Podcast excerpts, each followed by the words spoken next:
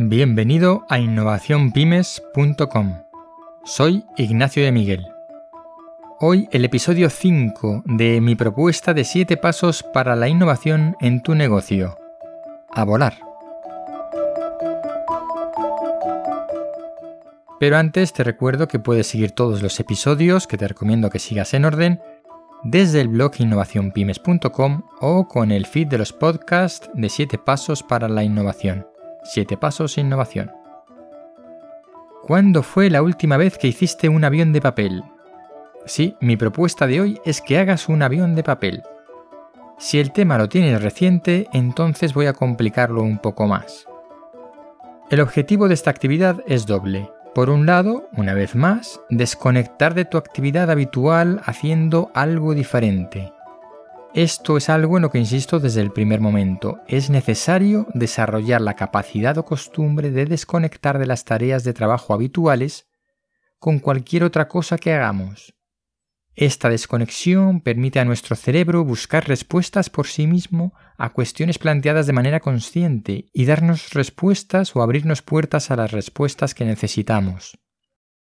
Son las nuevas ideas que surgen por una mente distraída cuando no estamos concentrados en algo específico, sino justo todo lo contrario.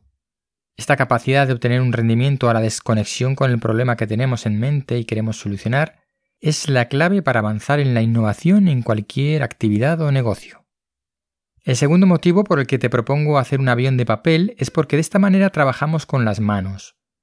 Si estás leyendo esto, probablemente no trabajes con las manos, pero incluso si lo haces, las actividades que propongo suponen un trabajo manual diferente del que estás acostumbrado a realizar.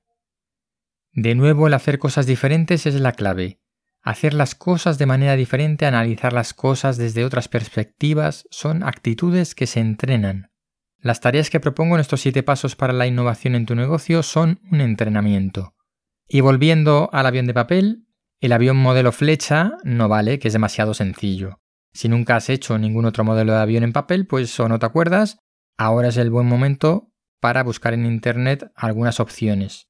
Si vas al blog, verás que tengo unos enlaces donde te doy sugerencias para que te sea más fácil. Cuando termines de hacer el avión, debería volar razonablemente bien, lo que significa que debería poder cruzar el salón de tu casa. Si no lo hace, mi sugerencia es utiliza otra hoja de papel y repite el proceso que nadie diga que no sabes hacer aviones de papel. Pero hablando en serio, puede que no salga la primera. No es malo. Lo malo es no intentarlo de nuevo. Recuerda que esto es un entrenamiento. Además es entretenido.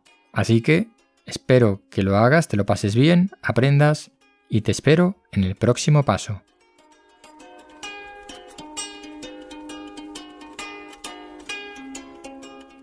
Soy Ignacio de Miguel y esto es innovacionpymes.com.